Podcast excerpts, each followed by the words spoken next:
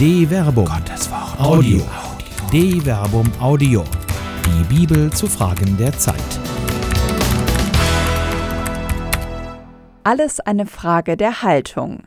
Oder warum Geisterfülltheit nichts sein kann, was hinzukommt. Von Dr. Werner Kleine. Hügge Nixon Achtsamkeit. Es gibt Begriffe, die erleben eine kurze Zeit der Inflation. In den Zeitfenstern der Aktualität rennt der moderne Mensch hinter ihnen her, als sei endlich der Schlüssel der Selbsterlösung gefunden. Dabei sind die Begriffe selten Erfindungen neumodischer Halsverheißer mit messianischem Anspruch. Sie stammen vielmehr aus alten Traditionen, die zum Selbstverständnis mancher Kultur gehört. So ist Hügge in der dänischen Tradition eine gute und gemütliche Atmosphäre, in der man in angenehmer Gesellschaft das Gute des Lebens genießt. Nixon hingegen ist die niederländische Haltung des Müßiggangs oder noch positiver formuliert der Muße des einfachen Nichtstuns, des Abschaltens. Achtsamkeit hingegen ist schon lange im Trend und Bestandteil vieler Kulturen, spielt aber nicht zuletzt auch in der buddhistischen Tradition, der kirchenmüde Europäer eine Zeit lang eifrig frönten, eine wichtige Rolle. Sie ähnelt dem Hügge und dem Nixon, wurde aber sogar von christlichen Lehrern für Spiritualität gerne aufgegriffen. Der Moment ist wichtig. Wenn du isst, iss. Wenn du gehst, geh. Wenn du im Smartphone daddelst, Nein, das ist dann doch zu wenig achtsam. Da sollte eher das gute schwedische Lagom zur Geltung kommen, das Maß halten. Auch Achtsamkeit hat halt ihre Grenzen. Lifestyle auf christlich. Das spirituelle Wildern in den Haltungen fremder Kulturen ist zum Lifestyle geworden. Nicht, dass man sich die anderen Kulturen zu eigen machen wollte, man nimmt vorgeblich nur das Beste, dem man dann eine kurze Zeit huldigt, meist so lang, bis einem das Hügge und Nixen zu langweilig wird. Es ist ein wenig wie mit sportlichen Trends. Was früher einfach Dauerlauf heißt, nennt man nun Joggen. Und die gute alte Gymnastik nennt man zwischendurch einmal Aerobic, während man heute in der leistungshuldigen Gegenwart eher von Workout spricht, da steckt die Arbeit halt immer noch drin, das Teil der Work-Life-Balance ist, die man durch Hügge, Nixon, Lagom und demnächst wahrscheinlich durch angeleitetes Nichtstun finden kann. Die modernen Lifestyle-Fetischisten bedienen sich da nach eigenem Gutdünken, nicht selten auch bei den Religionen. Fasten, das in vielen Religionen eine freilich nicht immer identische Rolle spielt, wurde ja auch schon längst entdeckt, allerdings weniger im spirituellen Sinn, sondern mit dem Ziel körperlicher Ertüchtigung, die durch Entschlackung zu der Intervall- oder Heilfasten führen, erreicht werden soll. Wo die Schlacke herkommt und hingehen soll, bleibt dabei völlig unerheblich. Fasten ist einfach in. Vor allem in der christlich geprägten Fastenzeit, in der selbst Gläubige nicht mehr so recht zu wissen scheinen, worum es da eigentlich geht. Wenn offenkundig sonst alkoholverliebt 40 Tage auf den rauschigen Stoff verzichten oder hauptberufliche Kirchendiener vollmundig verkünden, sie würden in der vorösterlichen Zeit auf Facebook, Twitter oder Instagram verzichten, um endlich wieder mehr Zeit für die Familie zu haben. Das ist zwar löblich, führt aber vor die Frage, ob die so Beglückten in den restlichen 325 bzw. 326 Tagen im Jahr wieder auf den im weltweiten Netz verschollenen warten müssen. Dass ein solches bloß äußerliches Fasten wenig Sinn macht, ahnte freilich schon der Prophet Joel, wenn er im Auftrag Gottes mahnt, auch jetzt noch, Spruch des Herrn. Kehrt um zu mir vom ganzen Herzen mit Fasten, Weinen und Klagen. Zerreißt eure Herzen, nicht eure Kleider, und kehrt um zum Herrn, eurem Gott. Joel Kapitel 2, Vers 12 bis 13. Es muss halt geistlich sein. Die Frommen ahnen, dass da etwas merkwürdig ist. Deshalb mahnen sie immer und immer wieder eine besondere geistliche Komponente an. Das tun sie so inbrünstig, dass das Wort geistlich selbst zu einem ebenso inflationären wie inhaltsarmen Begriff zu verkommen droht. Fragt man nämlich danach, was denn der besondere geistliche Mehrwert sei, der hinzukommen müsse, werden selbst fromme wortkarg. Im Ringen um das besondere Geistliche werden dann Sitzungen mit Bibelteilen, mehr oder weniger sinnhaften Texten oder Gebeten eröffnet, die nicht selten im behauchten Ton, damit man den Geist auch in der Stimme des Vortragenden wehen hört, gesprochen werden. Oft sieht man auch, wie der geistliche Einstieg von den anderen Teilnehmerinnen und Teilnehmern mit krampfig zusammengekniffenen Augen verfolgt wird, was wohl besondere Tiefe und Konzentration andeuten soll, nicht selten aber eher an das unglückselige Leid von Verstopfungen denken lässt. Das geistliche Tun scheint echte Arbeit zu sein, etwas, das man halt weil man sich im kirchlichen Stuhlkreis befindet, tun muss, weil es so erwartet wird. Entscheidend wäre freilich, ob das, was folgt, aus dem geistlichen Einstieg auch befruchtet würde. Ist es nicht eher meist so, dass viele eher erleichtert sind, wenn der geistliche Tagesordnungspunkt abgehakt werden und man zum Eigentlichen kommen kann? Natürlich kann hier der eine oder die andere Beispiele nennen, wo es anders ist. Natürlich gibt es die geistlich produktiven Kreise, die aus einer grundsätzlichen Haltung und nicht aus einem gerade mehr oder weniger aktuellen Lifestyle heraus handeln. Das aber ist genau der entscheidende Unterschied. Haltung versus hinzukommendes Tun. Leben versus Lifestyle. Genau hier liegt auch der biblische Ansatz, wenn es um das Geistliche geht. Konfrontationshaltung. Ein Blick in eine Konkordanz führt zu der auf den ersten Blick erstaunlichen Erkenntnis, dass das griechische Wortfeld für geistlich, das ist entweder das Adjektiv pneumatikos mit kurzem offenen o oder das Adverb pneumatikos mit langem geschlossenen o vergleichsweise selten vorkommt. Das Adjektiv pneumatikos findet sich insgesamt 23 Mal, das Adverb pneumatikos insgesamt nur dreimal. Beide Wörter kommen fast ausschließlich im Corpus Paulinum, das aus den sieben echten Paulusbriefen und den wahrscheinlich aus der Paulusschule stammenden deuteropaulinischen Briefen besteht. Ausnahmen bilden hier lediglich zwei Fundstellen des Adjektivs Pneumatikos im ersten Petrusbrief, vergleiche 1 Petrus Kapitel 2 Vers 5 und die einmalige Verwendung des Adverbs Pneumatikos in der Offenbarung des Johannes. Vergleiche Offenbarung Kapitel 11, Vers 8.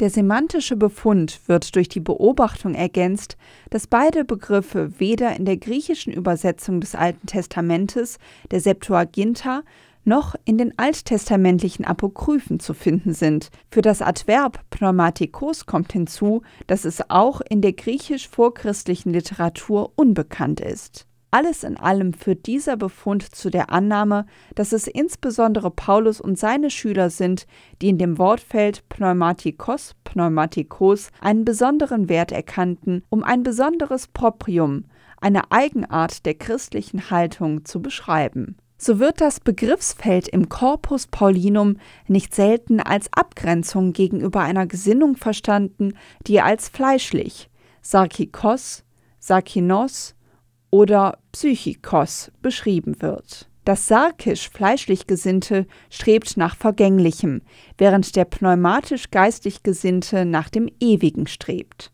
Der sarkische Fleischliche vertraut eben nur auf das Sichtbare, während der pneumatisch-geistliche auch das Unsichtbare erkennt. Gerade dieser Mehrwert des Geistlichen begründet eine grundlegende Haltung, die auch die Unbilden des Lebens, Not und Leid in einem anderen Licht erscheinen lassen. Denn die kleine Last unserer gegenwärtigen Not schafft uns in maßlosem Übermaß ein ewiges Gewicht an Herrlichkeit uns, die wir nicht auf das Sichtbare, sondern auf das Unsichtbare blicken. Denn das Sichtbare ist vergänglich, das Unsichtbare ewig. 2 Korinther Kapitel 4 Vers 17 bis 18. Geistliches im Fleischlichem. Auch wenn das Wort Pneumatikos hier gar nicht vorkommt, spielt es doch im Hintergrund eine wichtige Rolle. Das Axiom gratia supponit naturam Thomas von Aquins, die Gnade setzt die Natur voraus, ist schon erkennbar, wenn Paulus im Kontext seine besondere Haltung als Apostel erörtert, die trotz körperlich-physischer, also fleischlich-sarkischer Beschränkungen um die Besonderheit des pneumatisch-geistlichen weiß, das aber eben nicht einfach als waberndes Etwas herumgeistert, sondern sich gerade im sarkisch-fleischlichen manifestiert. Diesen Schatz tragen wir in zerbrechlichen Gefäßen. So wird deutlich, dass das Übermaß der Kraft von Gott und nicht von uns kommt. 2 Korinther Kapitel 4 Vers 7. Dieses Zitat deutet unmissverständlich an, dass Geistliches nicht nur nicht gemacht oder getan werden kann, es kommt allein von Gott. Vielmehr ist das Geistliche etwas so Grundsätzliches, dass es eben nicht einfach mal da und dann wieder nicht da ist. Geistlichkeit ist eine grundsätzliche Eigenschaft, eine gottgewollte und Gott verursachte Haltung, der sich der wahrhaft Geistliche ebenso wenig entziehen kann, wie er der Körperlichkeit entfliehen kann. Ganz im Gegenteil. Das Geistliche, das Pneuma, braucht das Körperliche, um wirken zu können. Hier kennt das Altgriechische freilich eine relevante Unterscheidung, insofern das körperlich-leibliche mit Soma beschrieben wird, das fleischliche Sarkische sein kann, aber nicht muss. In seiner geschöpflich irdischen Gestalt eignet dem Menschen freilich ausschließlich ein fleischliches Soma, dem er nicht entfliehen kann und darf. Er ist Teil seiner Geschöpflichkeit. Das Soma kann aber auch andersartig sein. Da das ewige Leben eben kein Werden und Vergehen mehr kennt, müssen die vom Tod Auferstandenen zwar ein identitätsstiftendes Soma haben, es kann aber eben nicht mehr fleischlich vergänglich sein. Paulus spricht deshalb in diesem Zusammenhang von einem pneumatisch-geistlichem Leib. So ist es auch mit der Auferstehung der Toten. Was gesät wird, ist verweslich, was auferweckt wird, unverweslich. Was gesät wird, ist armselig, was auferweckt wird, herrlich. Was gesät wird, ist schwach, was auferweckt wird, ist stark. Gesät wird ein irdischer Leib, Soma Psychikon, auferweckt ein überirdischer Leib, Soma Pneumatikon. Wenn es einen irdischen Leib, Soma Psychikon gibt, gibt es auch einen überirdischen, Soma Pneumatikon. So steht es auch in der Schrift. Adam, der erste Mensch, wurde ein irdisches Lebewesen. Der letzte Adam wurde lebendig machender Geist. Aber zuerst kommt nicht das Überirdische, zuerst kommt das Irdische, dann das Überirdische. 1 Korinther Kapitel 15 Vers 42 bis 46 Die Haltung macht den Unterschied. Auch hier wird deutlich, dass Geistlichkeit eine grundsätzliche, ja existenzielle Haltung ist. Sie muss die ganze Existenz derer ergreifen und erfüllen, die als Zeugen in den Zeiten des vom Kreuzestod Auferstandenen verkünden. Völlig zu Recht übersetzt die 2016 revidierte Einheitsübersetzung das Adjektiv Pneumatikos deshalb bisweilen auch mit Geist erfüllt. Wir haben aber nicht den Geist der Welt empfangen, sondern den Geist, der aus Gott stammt, damit wir das erkennen, was uns von Gott geschenkt worden ist. Davon reden wir auch nicht mit Worten, wie menschliche Weisheit sie lehrt, sondern wie der Geist sie lehrt, indem wir den geisterfüllten, geistgewirktes deuten. Der irdisch gesinnte Mensch aber erfasst nicht, was vom Geist Gottes kommt. Torheit ist es für ihn, und er kann es nicht verstehen, weil es nur mit Hilfe des Geistes beurteilt werden kann. Der geisterfüllte Mensch aber urteilt über alles, ihn selbst vermag niemand zu beurteilen. Denn wer begreift den Geist des Herrn? Wer kann ihn belehren? Wir aber haben den Geist Christi. 1 Korinther Kapitel 2 Vers 12 bis 16 auch hier wird wieder deutlich, dass Geistlichsein an sich unverfügbar ist. Man kann den Geist des Herrn weder einfach er noch begreifen. Wohl aber ist er wirksam in denen, die vom Geist Christi ergriffen sind. Wie sehr dieses Ergriffensein vom Geist Christi zur Frage einer grundsätzlichen Haltung wird, macht Paulus schon einen Vers später deutlich, wenn den sich besonders geistekstatisch wendenden Korinther vorhält. Vor euch, Brüder und Schwestern, konnte ich aber nicht wie vor Geisterfüllten reden. Ihr wart noch irdisch eingestellt, unmündige Kinder in Christus. Milch gab ich euch zu trinken statt fester Speise, denn diese konntet ihr noch nicht vertragen. Ihr könnt es aber auch jetzt noch nicht, denn ihr seid immer noch irdisch eingestellt. Oder seid ihr nicht irdisch eingestellt? Handelt ihr nicht sehr menschlich, wenn Eifersucht und Streit unter euch herrschen?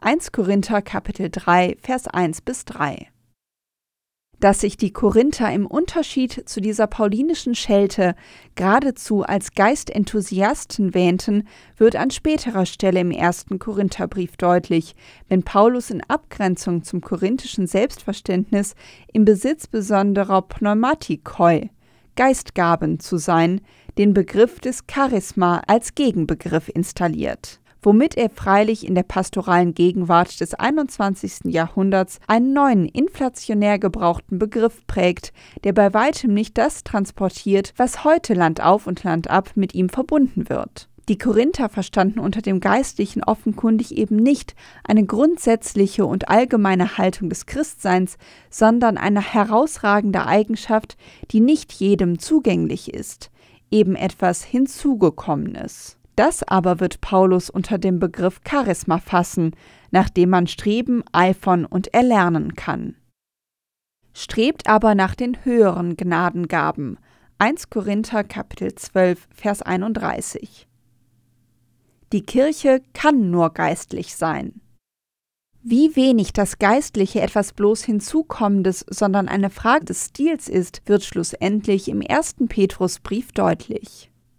Lasst euch als lebendige Steine zu einem geistigen Pneumatikos Haus aufbauen, zu einer heiligen Priesterschaft, um durch Jesus Christus geistige Pneumatikas Opfer darzubringen, die Gott gefallen. 1 Petrus Kapitel 2 Vers 5 Insofern die Kirche das Werkzeug Gottes in Raum und Zeit der Welt ist, wie wir sie kennen, eignet ihr immer auch eine fleischlich-sarkische Dimension, die aber von einer geistlichen Grundhaltung erfüllt sein muss. Wenn diese Haltung da ist, ist ihr Tun immer geistlich. Selbst wenn sie scheinbar bloß irdisches tut, ist es dann doch von geistlicher Dimension. Erst wenn diese geistliche Dimension wirklich da ist, findet die Kirche ihren Stil auch da, wo sie bloß Weltliches zu tun scheint. Wenn dieser geistliche Stil sie prägt, wird ihr Tun immanent geistlich sein, in der Art, wie Christinnen und Christen denen, die es noch nicht sind, begegnen, in der Welt handeln und bisweilen auch gegen den Strom schwimmen. Dieses Zeugnis ohne Worte ist das, was nach Papst Paul VI. der ausdrücklichen Verkündigung sogar vorausgeht. Das Zeugnis ohne Worte ereignet sich aus einer grundlegenden pneumatischen Haltung heraus, einen existenzprägenden geistlichen Stil, der das Leben der Christen an sich charakterlich auszeichnen sollte. Seid geistlich, aber hört auf, bloß geistlich zu tun. Sollte, der Konjunktiv verrät, dass es so eben oft noch nicht ist. Solange man bloß geistlich oder geistliches tut, helfen auch besinnliche Texte, mehr oder weniger fromme Gebete oder auch ein Bibelteilen am Beginn von Sitzungen nichts. Wenn man seine Haltung nicht grundsätzlich am Geist Gottes ausrichtet, bleibt das alles letztlich tot. Denn wie der Körper ohne den Geist tot ist, so ist auch der Glaube ohne Werke tot. Jakobus Kapitel 2 Vers 26 Hört deshalb auf, bloß hin und wieder mal etwas zu tun, von dem ihr glaubt, es sei geistlich. Handelt als Geistlicher, und auch die scheinbar bloß weltlichen Dinge werden den Namen Gottes in sich tragen. Dann werdet ihr wirklich erkennen, was es heißt, ohne Unterlass zu beten. Vergleiche 1 Thessalonicher Kapitel 5 Vers 17 weil ihr dann erkannt habt, dass man zum Beten nicht die Hände falten muss, sondern euer Leben selbst zum Gebet wird, selbst wenn ihr esst, trinkt oder hin und wieder auch mal daddelt. Wisst ihr nicht, dass ihr Gottes Tempel seid und der Geist Gottes in euch wohnt? 1 Korinther Kapitel 3 Vers 16 Solange ihr nur hin und wieder Geistliches tut, seid ihr noch nicht geisterfüllt, sondern wie Kinder, die bloß Milch trinken. Wenn ihr wirklich geisterfüllt sein werdet, braucht ihr nichts Geistliches mehr tun, weil euer Tun in sich geistlich sein wird. Es wird Zeit. Eine Produktion der Medienwerkstatt des katholischen Bildungswerks Wuppertal Solingen-Remscheid. Autor Dr. Werner Kleine. Sprecherin Jana Turek.